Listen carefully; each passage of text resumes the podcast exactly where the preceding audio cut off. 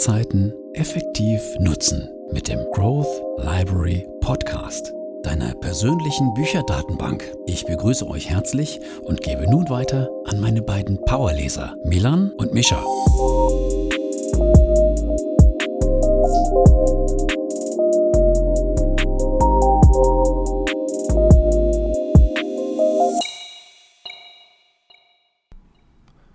Herzlich willkommen auch nochmal von meiner Seite, wie immer hier beim Growth Library Podcast. Mein Name ist Milan und am anderen Ende der Leitung befindet sich mein Bruder Mischa. Hallo und herzlich willkommen. Wieso hast du jetzt gelacht? Ich äh, war wieder so vertieft auf deine Stimme und dachte mir, heute, Mischa, da wirst du es schaffen, da wirst du äh, richtig schön einsetzen und dann habe ich den Einsatz wieder fast verpennt. Ja, das ist so ein bisschen noch in der Probephase. Wir sind ja jetzt auch erst bei der elften Folge. Ach, nee, echt? Echt? Ja, doch, stimmt. Ja, ja. Oh ja, Episode 11, hier steht sehr ganz dick. Ich bin schon wieder ganz woanders eingetaucht. Naja, ich, es wird langsam aber sicher. Genau, ich habe mir heute ein schönes Getränk, wie immer, zum Podcast hier nebengestellt. Heute, Mischa, trinke ich übrigens ähm, marokkanische Minze. Das ist ein, Mm, ein interessanter Tee. Also nicht schlecht. da malt sich so ein bisschen das, das Bild des äh, Teebauens in Marokko in den Kopf, wenn man den Namen hört, oder? Absolut. Da schmeckt die Minze wahrscheinlich ganz anders. Auf jeden Fall. Also ich denke mal, es ist nicht, nicht, ganz, nicht ein ganz verkehrter Marketing-Schachzug, dem, dem ich hier ähm, Opfer geworden bin, sagen Mhm. wir es mal so. Ja, funktioniert. Ja, ansonsten bei uns in Rotterdam, das Wetter, da sprechen wir ja auch des Öfteren drüber. Das Ja. Wetter ist ja mit eines unserer Lieblingsthemen hier am Anfang im Smalltalk. Mhm. Und ähm, ja, es ist wirklich sehr kalt, Mhm. sehr windig und es ist fast immer düster hier oben im Norden. Also nicht das Richtige für Leute, die schlecht mit solchen, ja, ich sag mal so, schon fast depressiven Wetterlagen umgehen können. Mhm. Ja, da kann ich mich gleich noch, auch noch anschließen. Eine kleine Story aus dem Alpenraum äh, und der Wetterlage hier. Tatsächlich ist es auch so, dass es auch hier sehr stark windet und die letzte Woche echt extrem kalt war. Sehr, sehr frostig. Und dort ist es so, dass die Skigebiete, die ja teilweise schon offen haben, gerade die Gletschergebiete, ähm, das Wochenende sehr wahrscheinlich komplett zumachen aufgrund des starken Windes und der ähm, starken Lawinengefahr, weil es halt die Bodenschicht doch noch relativ warm ist und dadurch, dass es jetzt so extrem viel auf einmal geschneit hat, der ganze Schnee ähm, so locker luftig noch drauf liegt und das ist extrem gefährlich gemacht, wenn du dann da lang fährst, dass sich da ruckartig, ähm, ja, äh, du dann eine Lawine auslöst und die Schneemassen da dir hinterherrollen. Also noch keine Skisaison. Nee, ich Dauert war, ich war noch nicht. Es hätte schon letzte Woche die Möglichkeit gegeben, aber weil ich lernen durfte für die Abschlussprüfung, habe ich das verschoben. Und jetzt tatsächlich ist es so, dass die Leute, mit denen ich immer fahren würde, diese kleine Studententruppe, diese Organisation, Mhm. äh, auch äh, heute leider absagen musste für morgen und nicht auf den Gletscher fahren können, den sie wollten, weil das Skigebiet komplett zugemacht hat. Krass. Ja, also es ist ähm, Paris, nee, nicht Paris, sag ich schon, wo bin ich denn jetzt hier? Venedig. Äh, Venedig hatte ich heute auch ein schönes Foto gesehen, wo drei, vier Leute an einem Café draußen sitzen. Ähm, Mhm. Fast bis zum Po unter Wasser, Höchststand, äh, Überschwemmung 186, äh, 100, 186 Zentimeter. Ja, Venedig geht unter, aber diese Wetterphänomene, ich glaube, das hat nichts mit dem Klimawandel zu tun. Ich glaube auch, das ist so ein bisschen, Geldmacherei das ist Geldmacherei Ja. von, von, äh, von der. Bioindustrie und Genau. von dem ganzen Ökodöns. Ja, nee. Da soll noch einer mir mal sagen, ich darf hier nicht meine fünf Steaks am Tag essen. Kommen wir denn hin? Oh je, jetzt wird schon wieder gefährlich. Ja, gut. Sind schon wieder in eine ganz gefährliche Richtung abgedriftet. Ja. Na gut, starten wir. Genau, ich würde auch sagen, wir, wir starten jetzt einfach mal mit dem Buch, was wir heute besprechen wollen, was wir heute mitgebracht haben.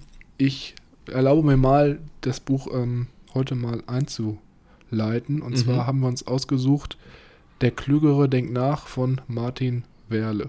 Wahrscheinlich ist es so, dass der ein oder andere Zuhörer das auch schon am Titel sehen konnte, deswegen ist das wahrscheinlich jetzt nicht ganz neu. Surprise, surprise. Ja, wie sind wir an das Buch gekommen, Mischa? Ja, Wie war das bei dir? keine interessante Story. Ich bin am April durch äh, unseren, durch dich, durch den Buchvorschlag darauf aufmerksam geworden und habe mir das auch gleich mal vorgeknüpft. Genau, bei mir war das ein bisschen anders. Ich hatte das erstmal auf so einem Buchblog gesehen und ähm, die Sache ist halt, in dem Buch geht es um ja, introvertierte Menschen oder halt allgemein zurückhaltende Personen und deren Wahrnehmung in der Öffentlichkeit und auch wie die Wahrnehmung so ein bisschen beeinflusst werden kann äh, von der introvertierten Person selbst. Und deswegen dachte ich mir, das ist vielleicht mal ein ganz interessantes Thema, weil das eigentlich gar nicht so oft angesprochen wird. Und dann habe ich mir das bestellt und hatte das dann auch im Nachhinein empfohlen. Und wir haben es beide dieses Jahr gelesen, ne? Also ich glaube Anfang Genau, wie 2019. Anfang April habe ich gerade gesagt, ja. Ja, Also genau, dieses ja. Jahr 2019. Weiter mit dem, was als nächstes passiert.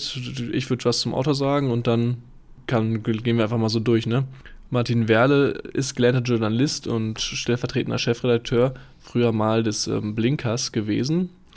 Ähm, Blinker ist eine Anglerzeitschrift für die, die es ähm, nicht wussten. Ich wusste es auch nicht.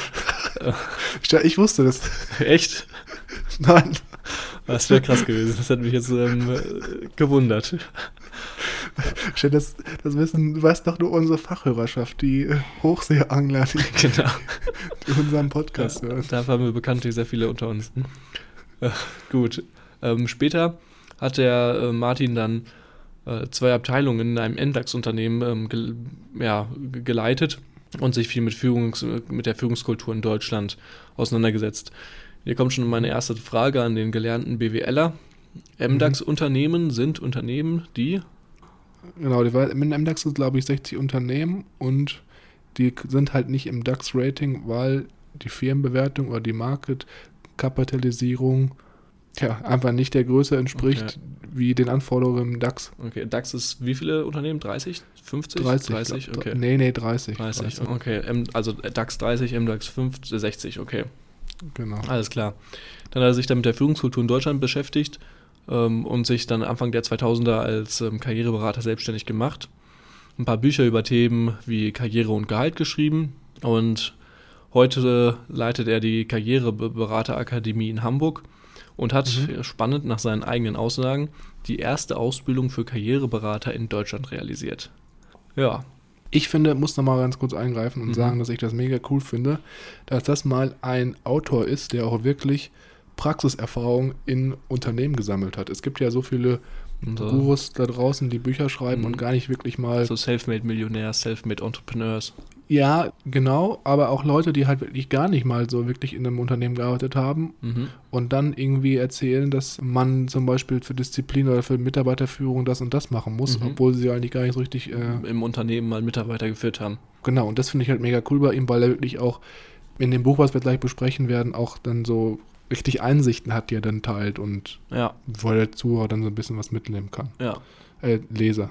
Ich würde sagen, dann schauen wir mal kurz in den Buch Content. Ähm, kurzer Teaser, was jetzt heute uns und auch in der nächsten Folge uns so ein bisschen erwartet wird. Also diesmal ist es wieder so, wir haben hier ein Sachbuch und es ist keine Geschichte, wie zum Beispiel bei den sieben Geheimnissen der Schildkröten. Also es sind einfach Unterteilungen in zehn Kapiteln auf 370 Seiten. Also es ist auch eher ein bisschen ein bisschen dickerer Schinken wieder, den wir hier liegen haben. Und am Ende jedes Kapitels ist natürlich wie immer bei, oder wie häufig bei Sachbüchern auch so eine kleine, ja, so kleine Aufgaben oder Fragestellungen für den Leser, wie er halt so ein bisschen das Gelernte dann nochmal verinnerlichen kann oder sich für sich selber anwenden kann. Und genau, am Anfang geht es halt so ein bisschen um introvertierte und zurückhaltende Personen, deren Stellung in der Gesellschaft. Und äh, man kann so ein bisschen als Leser herausfinden, ob man auch introvertiert ist. Und im weiteren Verlauf geht es dann halt um verschiedene Situationen, in denen Introvertierte vielleicht manchmal ein bisschen zu kurz kommen. Und in denen gibt er dann halt zum Beispiel Ansätze, wie man dann sich so ein bisschen besser mit den Situationen umgehen kann als introvertierte oder zurückhaltende Person. Ja, Micha, für wen ist denn das Buch geeignet? Das Mhm. würde mich jetzt mal interessieren. Ja, also das Buch richtet sich in erster Linie eher an ähm, ruhigere, also mehr an introvertierte Personen. Ja, natürlich auch wieder die jeden, der ähm, introvertierte Personen ähm, verstehen oder nachvollziehen möchte. Genau, ich hätte, hatte auch nochmal dazu geschrieben, dass es vielleicht auch für Leute interessant sein könnte, die in Berufen unterwegs sind, die eventuell auch viel mit Menschen zu tun haben. Mhm, ja. Ja. Also, dass man da zum Beispiel vielleicht auch Menschenführung dann oder dass der Beruf von einem verlangt, dass man Teamführung, Teamführungsfähigkeiten hat oder Menschenführungsfähigkeiten. Und ich glaube, dafür ist es ganz wichtig, dass man so ein bisschen versteht, was für Arten von Menschen gibt es halt, introvertiert, extrovertiert und wie sind so ein bisschen die Denkweisen, Verhaltensweisen. Und ich glaube, wenn man das Buch liest, dann ist da auf jeden Fall schon viel Inhalt drin, um das Ganze auch so ein bisschen besser einordnen zu können. Ich muss sagen, ich komme am Ende natürlich auch noch zum Feedback oder zur Kritik. Ja. Ich muss sagen, ich habe da auch viel drüber gelernt, auch über mich selber. Und ähm, es war für mich mindestens eines der besten Bücher dieses Jahr, die ich gelesen habe, muss ich zugeben. Okay, so rosig weiß ich nicht, ob ich das sehe, aber ähm, würde ich sagen, beim Feedback, beim Fazit, dann gehen wir damit, können wir dann ein bisschen weiter ausführlicher darüber diskutieren. Genau. Ja, dann äh, äh, nochmal, bevor wir jetzt mit dem ersten Kapitel einsteigen. Wir machen es natürlich wie immer so, dass wir das so ein bisschen 50-50 aufsplitten. Heute sprechen wir über die ersten fünf Kapitel des, des ganzen Buches und im zweiten Teil über die zweiten fünf Kapitel des Buches. Nochmal für den Hörer, der vielleicht das erste Mal hier reinhört heute. Wir fassen in unserem Podcast nie das gesamte Buch zusammen, weil das einfach den Rahmen der Aufnahme sprengen würde. Das ist natürlich klar, 73 Seiten kann man nicht in einer guten zwei Stunden oder ein bisschen weniger zusammenfassen. Stattdessen besprechen wir immer für uns die wichtigsten Punkte und teilen unsere Erfahrungen zu den einzelnen Punkten mit, um so ein bisschen das Ganze auch veranschaulich zu machen. Und wie ich schon gesagt habe, am Ende des Kapitels gibt es meistens immer To-Do-Anweisungen und Coaching-Advices, die wir nicht besprechen. Wenn man sich da dann vielleicht noch ein bisschen mehr mit auseinandersetzen will, macht es da eher Sinn für den Zuhörer, das Buch vielleicht sich selber ähm, zu kaufen und diese ganzen Anweisungen dann mal durchzuarbeiten. Ich denke, das ist eigentlich immer ganz schön, wenn man da noch ein bisschen mit dem Stoff praktisch arbeitet. Ja, gar nicht lang fackeln, wollen wir direkt loslegen, oder? Würde ich auch sagen. Also, das erste Kapitel heißt All die Schwätzer und ich, warum nicht jeder schüchtern ist, der sich so fühlt. Und es geht hier also gerade so ein bisschen erstmal um die Einleitung äh, der introvertierten, zurückhaltenden Person und wie so deren Stellung in der Gesellschaft ist. Und was der Martin Werder halt hier vor allem am Anfang heraushebt, ist das Temperament in der Gesellschaft meistens immer sehr anerkannt ist. Also gerade Kinder, die zum Beispiel in die Schule gehen, denen wird meistens immer eingebläut, gesellig zu sein, dass man sich nicht zurückziehen sollte, dass man sozusagen in der Gesellschaft oder in der Gruppenarbeit immer sich beteiligt. Und zum Beispiel auch eines der besten Beispiele ist mündliche Mitarbeit, dass man dafür eine Note bekommt. In der und Schule. je Ja. öfter du- Genau, in der Schule oder als auch in der Universität. Bei mir war es in einem Bachelor auch so, dass wir dann Gruppenarbeiten hatten, wo man sich beteiligen musste, Gruppendiskussionen. Und ja, wenn man das halt nicht macht, dass man dann direkt schlecht bewertet wird. Und ja, das ist halt eigentlich schon so von, von Grund auf, wird einem halt sozusagen eingebläut, aus sich herauszugehen und zu beteiligen.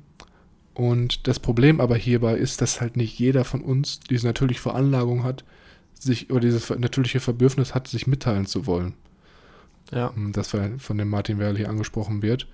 Und das natürlich dann für Personen, für Kinder, gerade in der Grundschule oder halt auch im weiteren Lebensweg, schwierig ist, wenn sie sozusagen von ihrer natürlichen Veranlassung eher ruhiger und introvertierter sind und ein bisschen in sich gekehrter sind. Hm, Ist man erstmal im Nachteil in so einer Gesellschaft. Genau, und man, man muss man halt auch vielleicht mal sich ein bisschen überlegen, wenn man von immer, immer hört und immer so ein bisschen eingehämmert wird, du bist zu still, du bist zu bescheiden, zu sensibel, zu zurückhaltend, zu defensiv, dass das halt oft auch so ein bisschen, ja, der Person halt einredet, sie, die wird den Maßstäben der Gesellschaft vielleicht nicht entsprechen und muss sich deswegen ändern.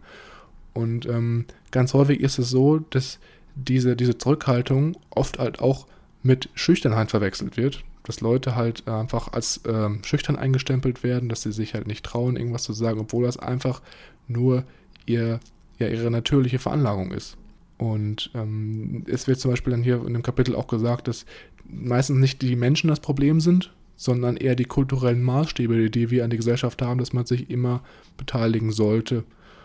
Ja. Zum Beispiel, ich habe jetzt, was ich ganz interessant fand hier nochmal für das Kapitel, dass zum Beispiel, wenn man sich mal nach Asien umschaut, dass es da genau andersrum ist. Also in Asien ist es so, dass zum Beispiel stille Menschen da sehr hoch ähm, im Kurs stehen und sehr begehrt sind, weil das ein Indiz für Nachdenklichkeit, für tiefes Wissen und brillante Ideen ist, wohingegen im Westen, also Europa und den USA, genau umgekehrt, dass eher extrovertierte Menschen sozusagen ja, den Vogel abschießen, sage ich jetzt mal, also so Ja. begehrter sind. Ja, fand ich auch sehr schön, dieses, dieser, dieses Beispiel mit, dem, mit der westlichen Weltanschauung, dass die Lernkultur, gerade wenn du dich dann sich so in diesem Schulbereich befindest, viel Lärmkultur beinhaltet.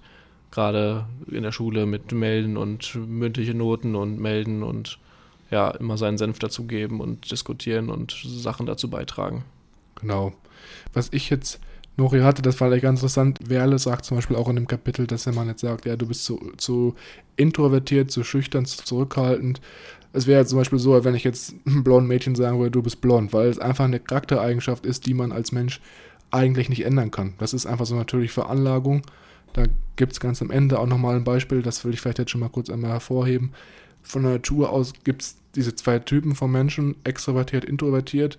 Die Extrovertierten waren evolutionär dazu geschaffen, sozusagen den Typ Menschen zu, ähm, zu expandieren und neue Kontinente zu erreichen, erreichen und neue ähm, Gebiete zu erforschen und in den Kampf zu ziehen, wohingegen die introvertierten Menschen die Veranlagung hatten, ähm, sich zurückzuhalten und diesen Fortbestand oder die Bestehung der, ja, der Menschheit äh, sozusagen zu sichern und deswegen nicht immer in Kampf gegangen sind, sondern einfach fürs Überleben da waren. Und wenn man sich das mal vor Augen hält, ist es halt schwierig, diese natürlichen Veranlagungen dann zu ändern oder einfach das versucht zu ändern. Mhm. Weißt du?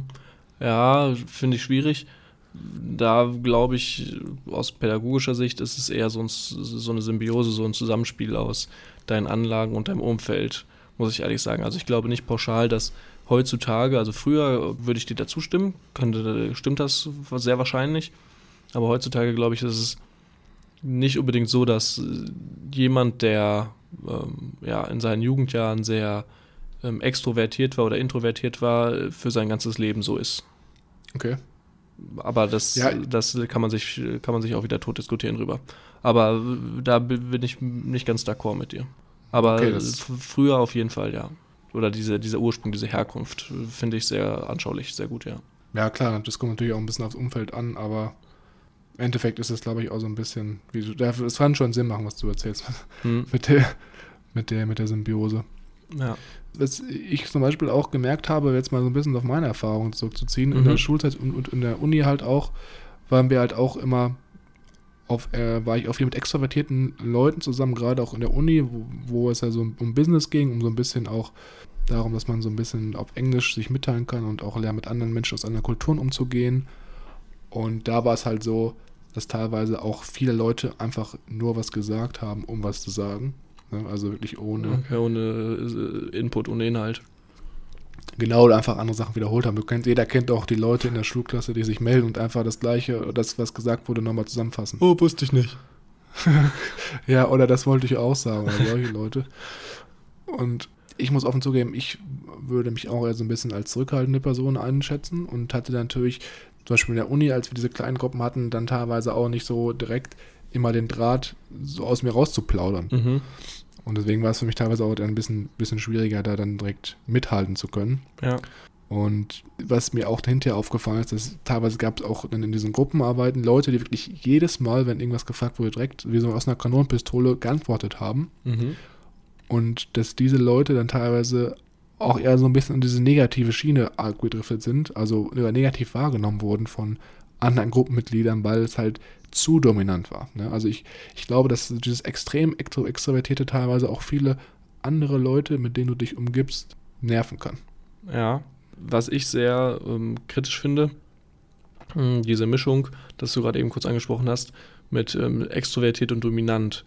Ähm, das kann einem, glaube ich, sehr viel kurzweilige Macht geben, aber auch sehr abseits der Gesellschaft ziehen.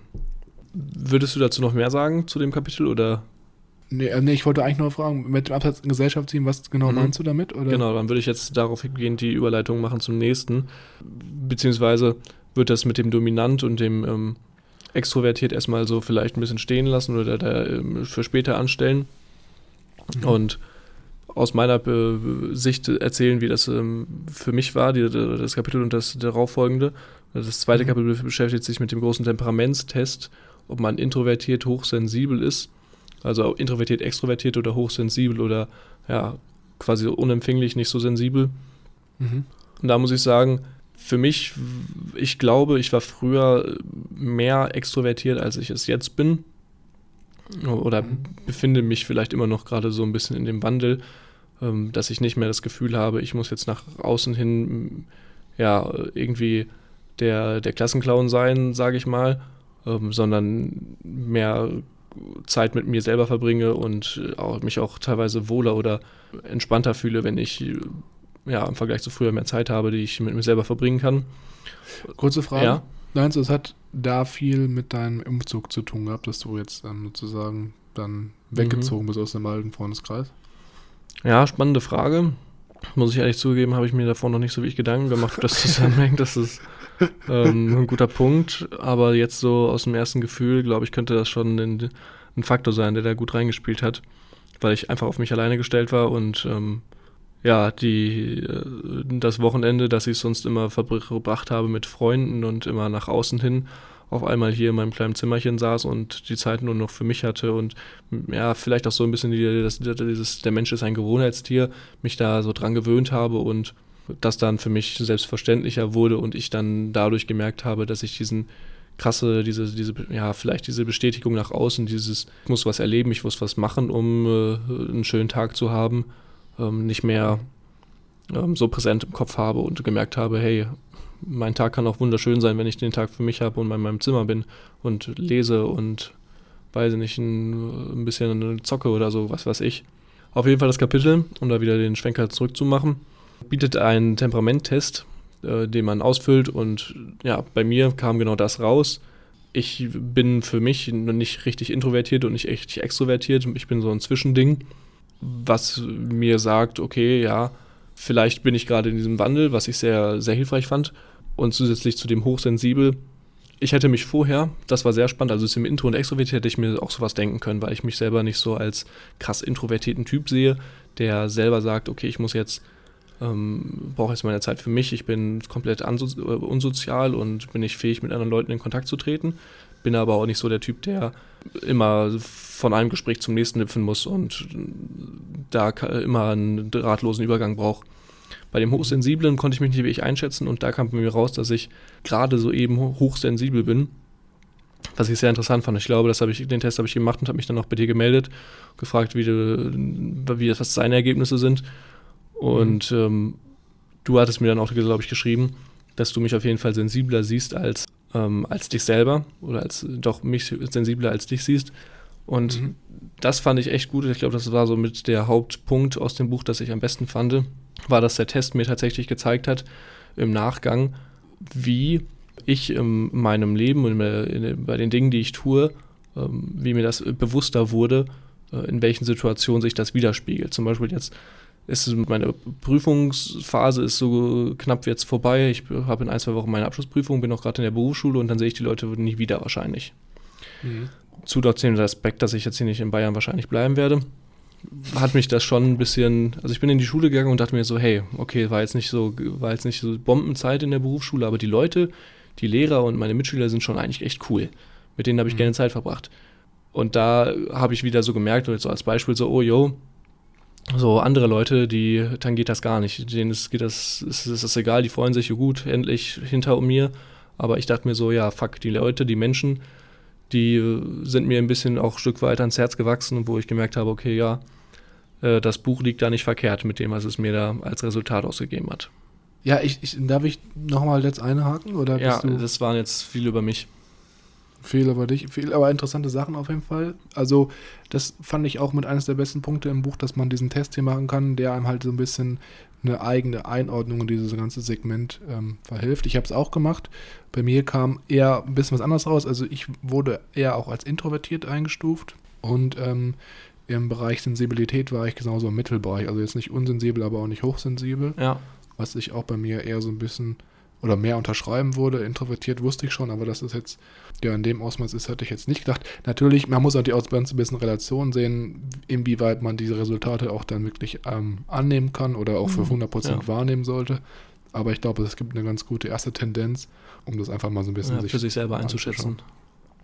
Genau. Ich wollte noch einmal ein, zwei Sachen sagen. Ja. Noch so ein bisschen auch der Unterschied introvertiert, extrovertiert, der in dem Kapitel auch ganz gut beschrieben wird. Man weiß natürlich klar, Introvertierte sind so ein bisschen zurückhaltender, Extrovertierte gehen mehr aus sich raus.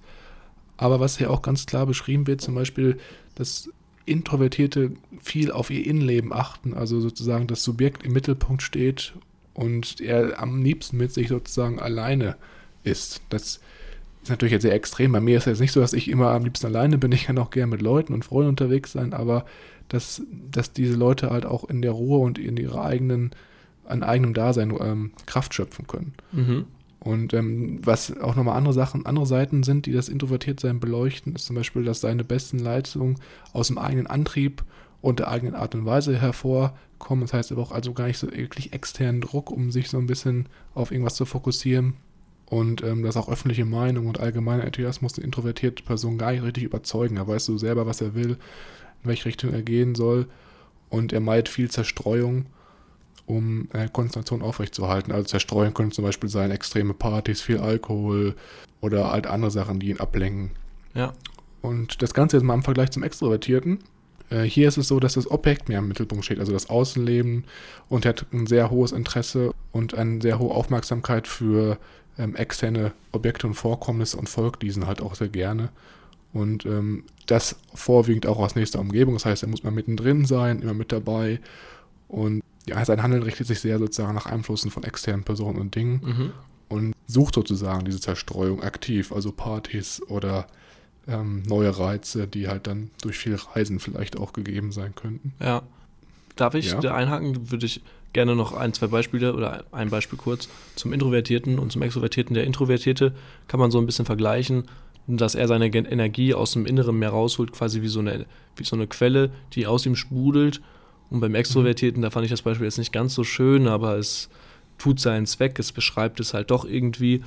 Der Extrovertierte ist mehr so, der die Stille kaum aushält und ja, wie so eine Regenrinne ähm, sein Energielevel, quasi der Zylinder ist ein Behälter und ähm, da- das Regen, äh, der Regen prasselt so auf ihn ein und dadurch ähm, füllt er äh, quasi sein Energielevel wieder auf, indem er von außen neue Input, neuen Input bekommt oder neue Anstöße.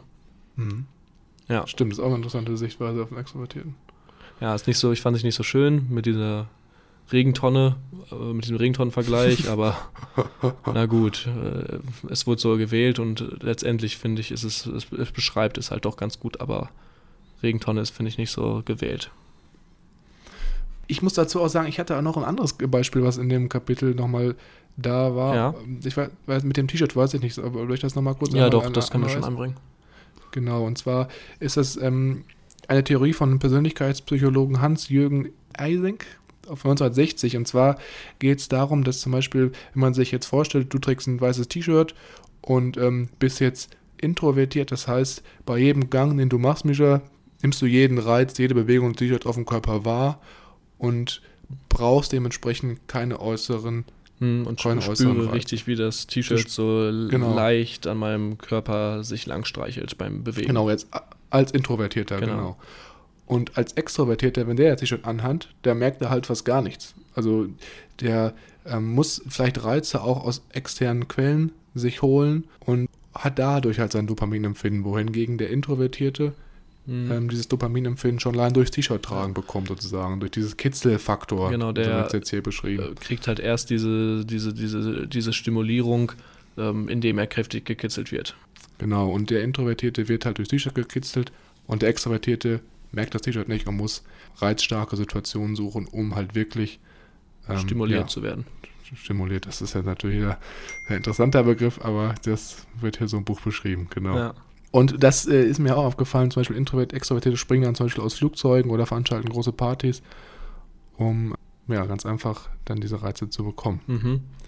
Ja, und da kann ich natürlich auch wieder jetzt noch abschließend zu meiner Erfahrung. Das ist genau wieder dieser Punkt. Ich finde, man ist nicht für immer extro oder introvertiert. Ich bin so ein Mittelding. Mhm. Würde sagen, ich tendiere momentan eher mehr Richtung introvertiert als extrovertiert. War früher aber mehr extrovertiert und habe so Sachen, wie du gerade gesagt hast, als Beispiel, den Fallschirmsprung auch schon mal gemacht und fand es toll, aber würde immer noch sagen, ich würde es auch heute wieder tun, auch wenn ich selber von mir sage, ich gehe momentan mehr in die introvertierte Richtung. Ja, ich glaube auch, dass man das nicht so 50-50 genau eine Hälfte in die und eine Hälfte in die Richtung teilen kann. Ich glaube, es gibt dann, wie du schon sagtest, manche Leute, bei denen sich das verändert oder manche Leute, die immer so ein bisschen so in der Mitte rumschwimmen. Ja, Genau. Ich würde sagen, wir machen mal weiter mit dem dritten Teil. sehr gerne, ja. Das dritte Kapitel. Und hier heißt das Kapitel Stopp den Actionfilm, warum sie nicht auf jeder Hochzeit tanzen müssen.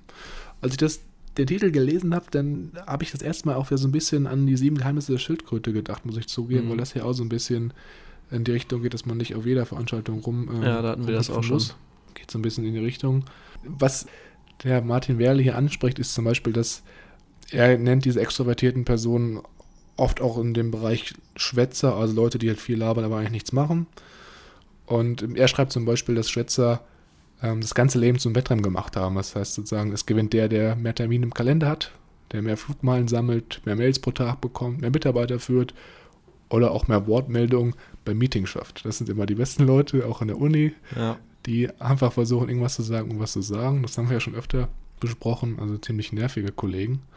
Und er sagt aber zum Beispiel, gibt hier ein Beispiel von, oder ein Zitat vom Therapeuten Matthias Jung, dass Einsamkeit eigentlich eine Erholung für die Sinne ist und man diese Erholung gar nicht in so vielen externen Zielen suchen sollte und dass diese Reise zum Inneren durch die Einsamkeit eigentlich das spannendste Erlebnis ist, was man haben kann und da nicht einen vollen Terminkalender zwangsläufig braucht oder halt ähm, ja, in dieser Casting-Gesellschaft Mitmischen, mitmischen muss, ja. wo es halt um Selbst Selbstdarstellung geht teilweise. Ne? Mhm. Und äh, das fand ich auch sehr interessant. Da gab es einmal so eine Studie, die hier beschrieben wird von, von diesem Burnout, von der Burnout-Krankheit. Und ähm, da wurde halt auch festgestellt, dass viele Manager sozusagen das mit Stolz präsentiert haben. Ja, ich, oder was heißt mit Stolz? Also ein bisschen das so ausgelegt haben, dass sie damit zeigen wollten, ich habe Burnout, guck mal hier, ich habe mich so angestrengt für meinen Job. Mhm. Und ähm, das eher so ein bisschen, ja, also gar nicht so negativ wahrgenommen haben, sondern eher sich damit gerühmt haben. Ja, ein bisschen profiliert. Fand ich ein bisschen, das fand ich schon ein bisschen grotesk, muss ich zugeben. Mhm. Genau, jetzt gibt es hier einen ganz krassen Kernpunkt, der heißt die Opa-Willems-Strategie in dem Kapitel.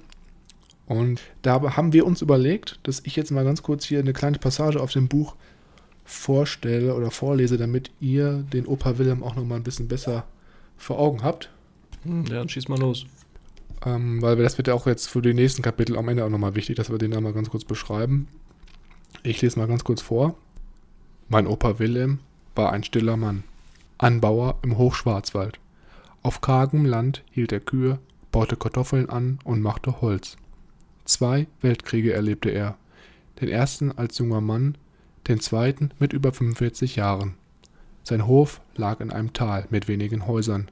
Wochenlang kam kein Fremder vorbei. Laut war nur der Wind, der an die Wipfel der Fichten fuhr, und der Bach, der sich gurgelnd ins Tal stürzte. Mein Opa war ein großer Schweiger. Am liebsten saß er vor seinem Hof auf einer kleinen Bank, den Hut weit ins Gesicht gezogen, blinzelte in die Abendsonne und frönte seinem einzigen Laster. Er rauchte Stumpen. Seine Lebensleistung war enorm. Neun Kinder hat er mit seiner Frau Maria durchgebracht. Das Land, das er bewirtschaftete, war so groß wie ein mittlerer Stadtpark.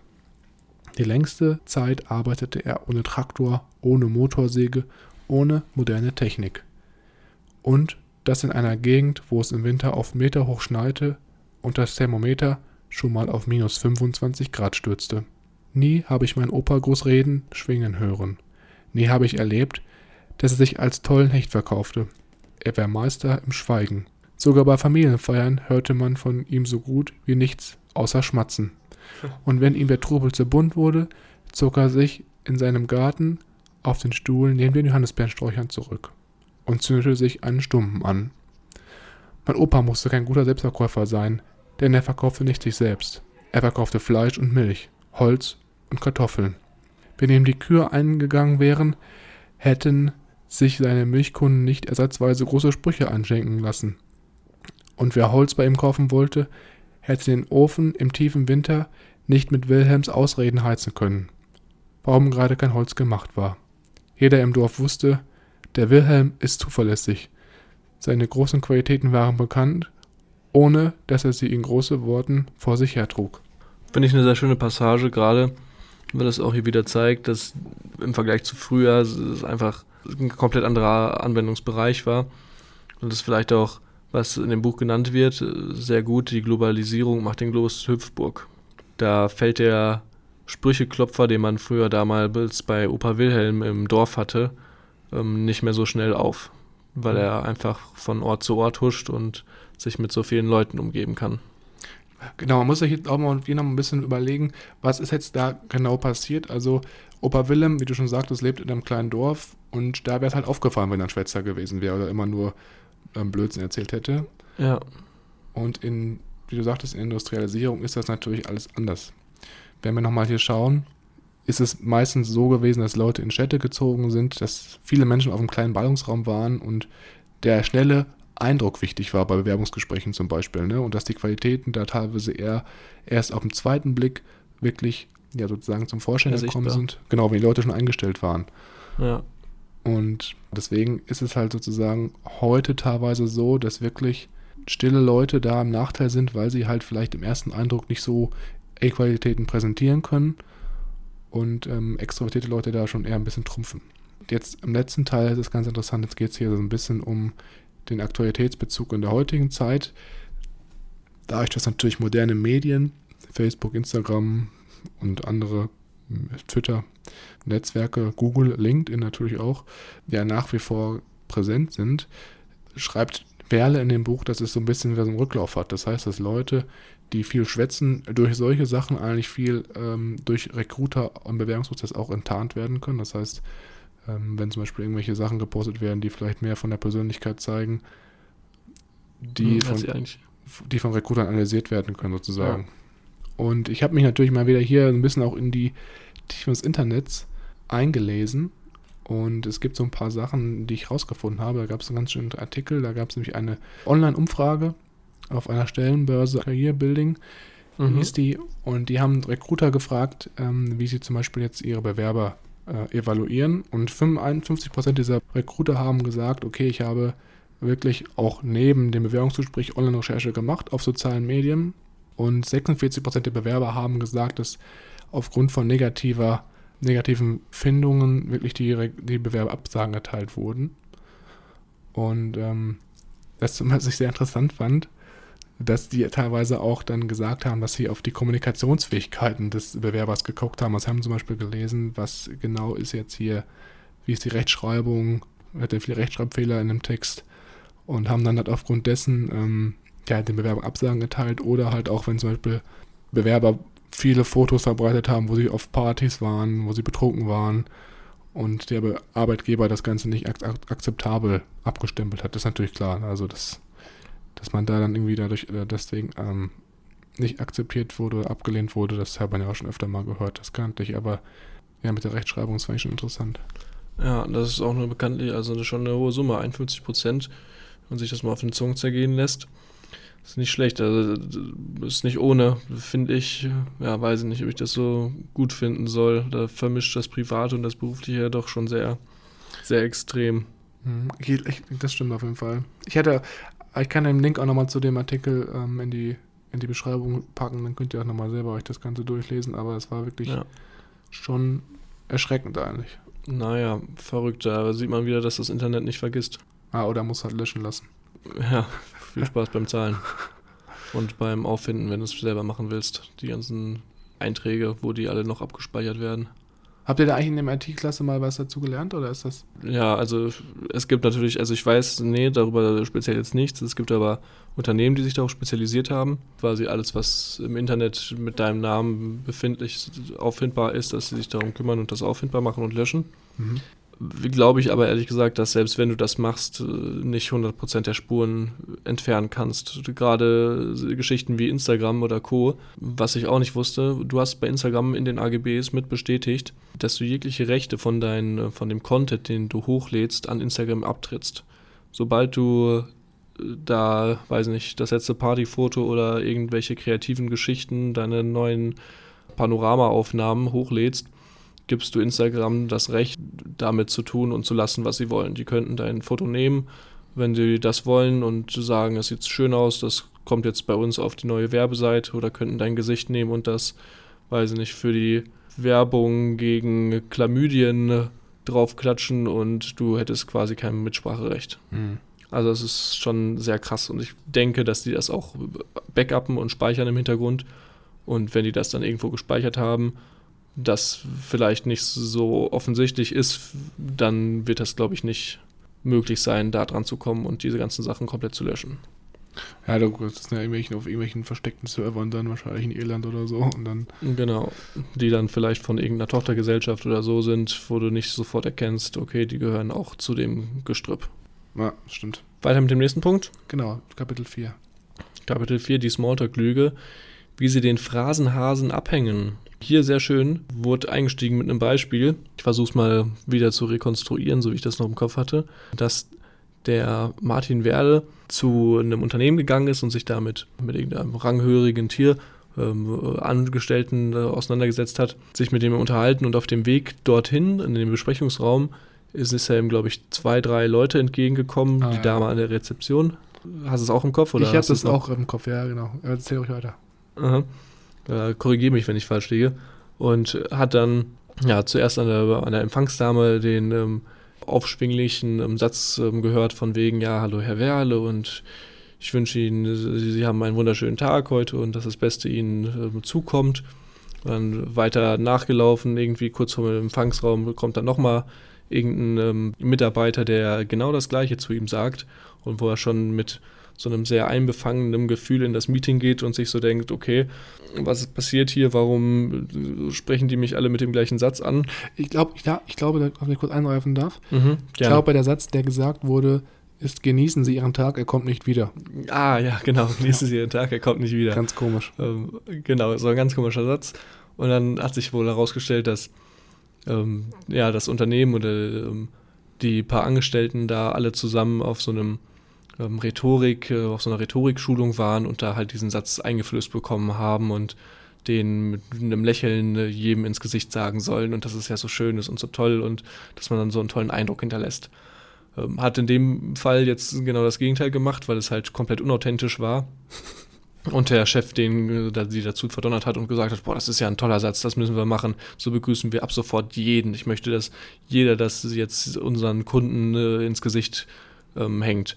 Mhm. Und ja, in dem Falle hat, hätte ein schlichter Gruß, der ehrlich gemeint ist und mit äh, ja, einer Freundlichkeit rübergebracht wird, viel besser ähm, Eindruck geschindet als so eine ja, mühsame, ausgelernte Phrase oder mühsam antrainierte Phrase.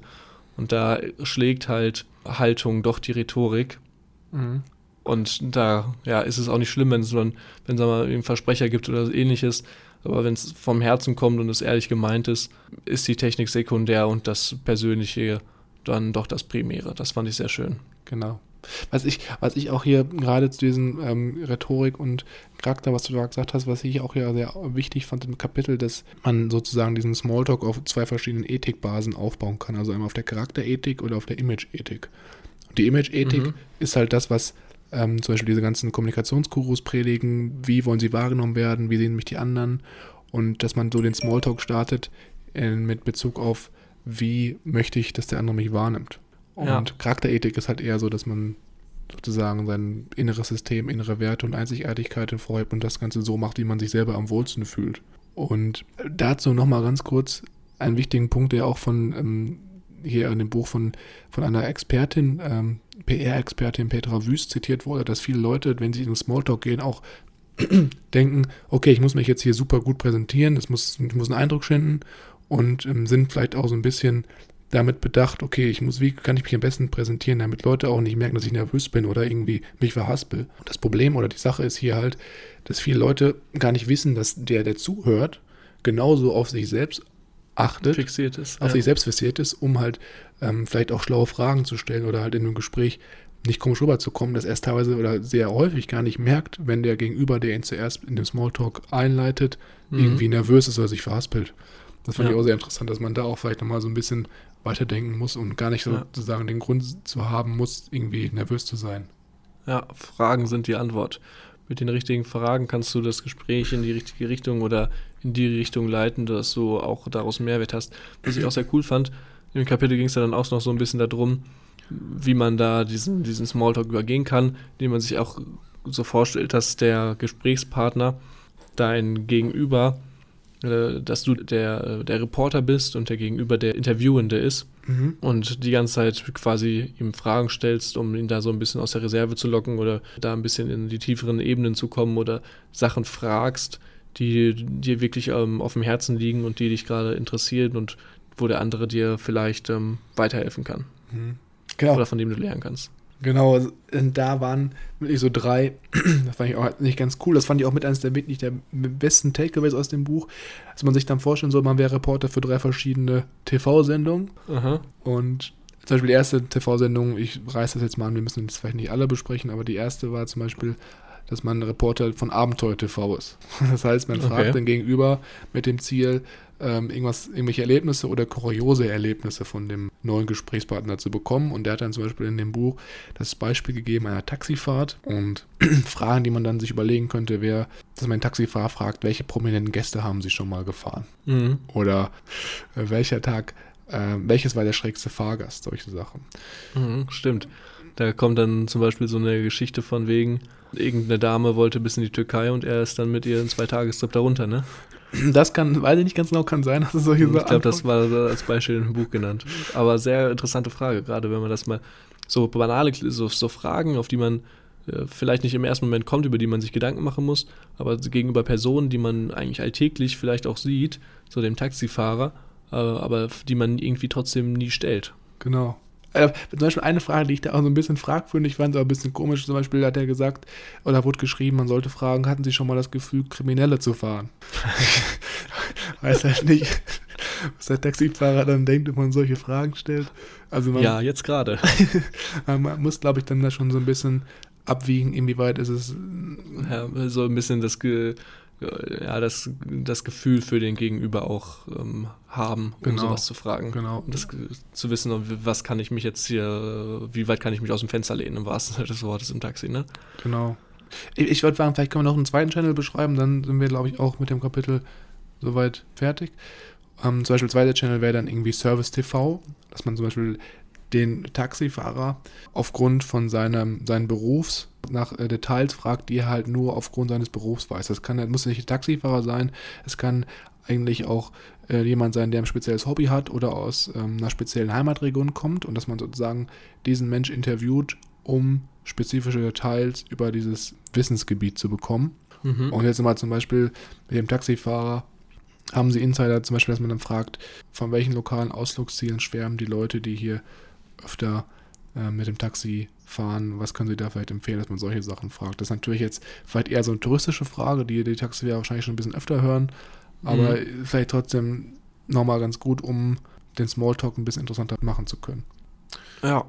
Genau. Äh, ansonsten, man kann natürlich jetzt auch sagen, ja, ich versuche beim Gespräch hier den Hochseefischer mal zu fragen, wie er seine Angelroute dann spannt. Also da kann man natürlich dann das Ganze auch auf andere Situationen übertragen. Um da die möglichst besten Insights zu bekommen fürs Angeln. Genau, ja, also natürlich jetzt wieder ein groteskes Beispiel, aber in die Richtung geht's. Gut, genug vom vierten Kapitel. Gehen wir zum nächsten oder über, oder? Genau, ich würde auch sagen, wir machen dann jetzt das fünfte Kapitel noch einmal. Da konnte ich jetzt momentan ein bisschen nochmal was anderes ähm, im Buch lesen, was vielleicht nicht ganz dieser ganzen Thematik bis jetzt entsprochen hat. Und zwar hieß das Kapitel die No-Casanova-Strategie, warum ehrlich am längsten liebt. Und hier geht es so ein bisschen darum, so um Beziehungen und was Introvertierte eigentlich für, für Aspekte in eine Beziehung mit einbringen, die vielleicht auch vorteilhafter sein können, als man auf den ersten Blick oder auf den ersten Gedanken eigentlich ähm, so im Kopf hat. Und hier geht es so ein bisschen auch, oder wird viel auch auf die, auf die, auf die Findings oder die Findung oder die Resultate von dem Eheforscher John Gottman ähm, gebaut. Der sagt zum Beispiel, ähm, dass einfühlsame Menschen die Fähigkeit mitbringen, die Landkarte des anderen zu erschließen, also die Landkarte des vielleicht extrovertierten oder auch introvertierten Lebenspartners, weil ähm, diese Leute, also zurückhaltende Leute, detaillierter hinschauen, wie der Partner sich verhält, weil sie vielleicht auch ein bisschen mehr nachfragen und auch sich ein bisschen besser in den anderen Partner einfühlen können und nicht nur so Mhm. darauf bedacht sind, sich selbst zu präsentieren und sich selbst mitteilen zu müssen. Ja. Ich weiß nicht, hattest du schon einen Ja. ersten Punkt, den du anleiten Mhm. wolltest hier? Ja, auch ähm, zu, zu der Geschichte. Also man muss dazu sagen, dass ich auch da, also äh, generell zu dem Buch, wird doch sehr stark immer auf die Introvertierten und das ist gerade so versucht, so ein bisschen diese westanschauliche Welt nicht ähm, ganz aufzu, also die westliche Anschauung ein bisschen aufzulösen. Da wird halt gesagt, dass Introvertierte eigentlich einen, einen sehr guten Start bieten für eine Beziehung, ähm, weil Introvertierte meist in der Lage sind oder es fertig bringen, ähm, alleine zu frühstücken oder sich alleine zu beschäftigen, alleine Fernsehen zu gucken.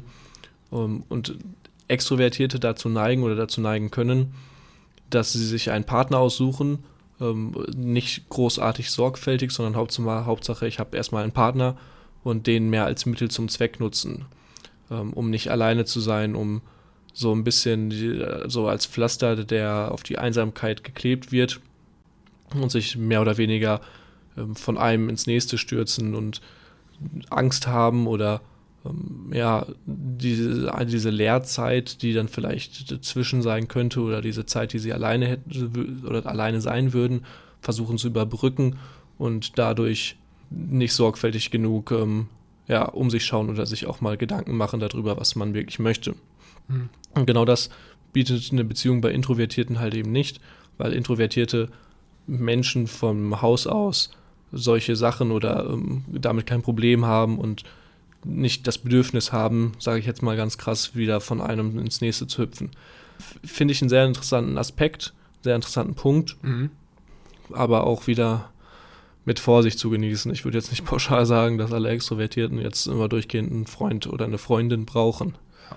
Ja, das stimmt. Also ich glaube, dieses Alleinsein, das ist auch ähm, eine Fähigkeit, die man halt auch als Extrovertierte sehr gut lernen kann. Also es ist ja auch so ein bisschen Teil des ähm, Erwachsenwerdens für mich, dass wenn man halt älter wird, dass man lernt, auch sich selbst zu beschäftigen oder auch eine eigene Wohnung alleine hat, dass man auch als Extrovertierte dann da vielleicht alleine mal auskommen muss. Kommt, ja. Genau, und ja, der, nichtsdestotrotz werden halt hier dann ähm, am Ende des Kapitels vier Aspekte genannt, warum halt introvertierte zurückhaltende Menschen reizvoll sein können für eine Beziehung. Einmal, weil du schon gesagt hast, sie haben ein gutes Handy für eine Partnerwahl, weil sie halt sich Zeit lassen können und nicht den Drang haben, dass sie immer externe Reize brauchen. Als zweiten Punkt wird hier auch noch genannt, dass sie eine langfristige Perspektive bilden, weil introvertierte Menschen auch dazu neigen, so ein bisschen mehr Ruhepausen in ihre in Alltag einzuschleusen und auch vielleicht alleine sein wollen, also gar nicht viel Zeit mit dem Partner verbringen müssen mhm. und dadurch halt ein bisschen Freiräume für die Beziehung entstehen können. Das heißt, man hängt nicht immer aufeinander und hat auch nicht immer so viele Reibungsmöglichkeiten. Wie auch schon gesagt, der dritte Punkt ist eine feine Einfühlung und der letzte Punkt ist, dass sie auch verlässlich sein können. Also gut, es ist natürlich jetzt ja sehr pauschalisiert. Ich weiß ja nicht, ob jeder Introvertierte auf diese Charakteren einzuordnen ist oder ob Extrovertierte nicht vielleicht auch die gleichen Charakteristiken aufweisen können. Also das muss ich sagen, da war ich so ein bisschen bisschen kritisch, so wie du auch. Ich finde, es als sehr pauschalisiert hier gewesen. Aber gut. Äh, meint, ich glaube, es, es ist auf jeden Fall auch mal eine Überlegung wert und es sind eigentlich auch ganz interessante ähm, Denkweisen, die hier mitgeteilt werden. Als letztes würde ich jetzt noch auf den ähm, Punkt eingehen. In dem Buch wird beschrieben, ähm, sich mit der Landkarte des Partners auseinanderzusetzen. Und hierbei ähm, wird er gesagt, sehr, finde ich sehr gut, ähm, vielleicht auch so als kleinen Anstoßer für unsere, ähm, für unsere Zuhörer. Ähm, wer die Partnerlandkarte des anderen nicht kennt, kann ihn nicht wirklich kennen. Und zwar wird äh, das darauf eingegangen, dass man sich quasi mit seinem Partner zusammensetzt oder sich mal über Fragen auseinander aus, austauscht, die jetzt beim klassischen Smalltalk nicht auftreten würden. Zum Beispiel, welche Lebensphilosophie ihn leitet oder über welches Geschenk er sich am meisten freuen würde im Moment.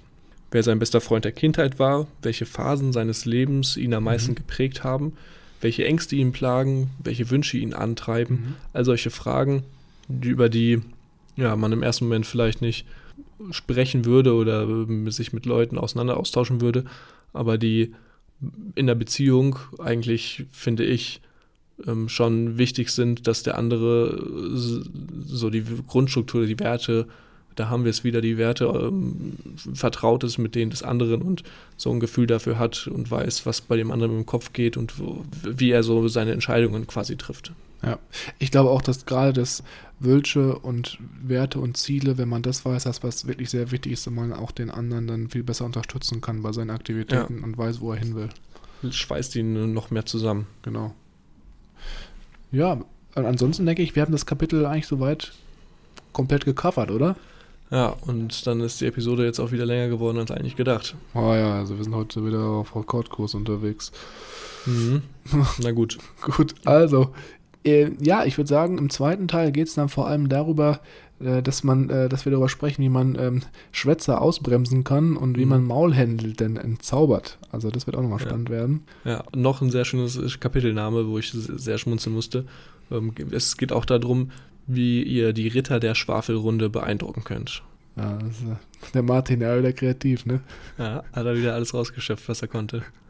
Und ansonsten, wenn ihr Feedback habt, dann freuen wir uns immer über eine Nachricht auf Instagram oder Facebook. Ihr findet uns hier unter growthlibrary.official und des Weiteren würden wir uns natürlich über eine Bewertung auf iTunes freuen. So könnt ihr uns helfen, dass der Podcast auch für andere Hörer sichtbarer wird. Und die Links zu unserem Podcast auf in iTunes und Spotify findet ihr auch auf unserem Instagram-Profil oder auf unserer Website www.growth-library.de. Sehr gut. Dann bis zum nächsten Mal. Genau. Bis zum nächsten Mal und wir hören uns nächste Woche.